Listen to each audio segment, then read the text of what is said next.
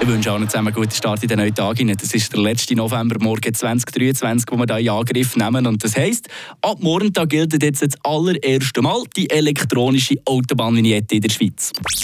Eine Portion Wissen für einen Start in den Tag. Schlauere Tag mit Radio FR. Ja, es war die Nachricht diesen Sommer, die alle Fingernägel hat Freude machen Ab dem 2024 müssen wir nie mehr die alte Vignette von der Windschutzscheibe kratzen. Gültig ist die neue E-Vignette genau gleich lang wie die analoge in Kleberform, nämlich vom 1.12. bis zum 31.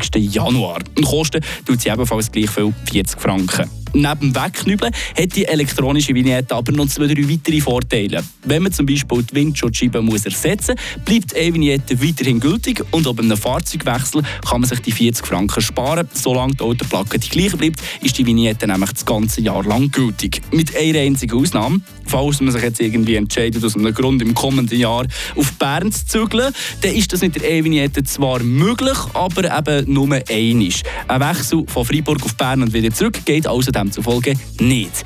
Aber wer das innerhalb von 14 Monaten macht, sind wir ehrlich, dann tun die 40 Stutz für die Vignette wahrscheinlich auch nicht mehr weh. Wer sich jetzt heute noch so eine Vignette suchen tun kaufen kann man das Ganze auf www.evignette.ch. Geht etwa ziemlich so einfach wie ein paar Kleider online shoppen. Und als kleiner Tipp noch mit auf den Weg, wenn ihr die bestellt, dann drückt ihr noch öffentlich einsehbar an.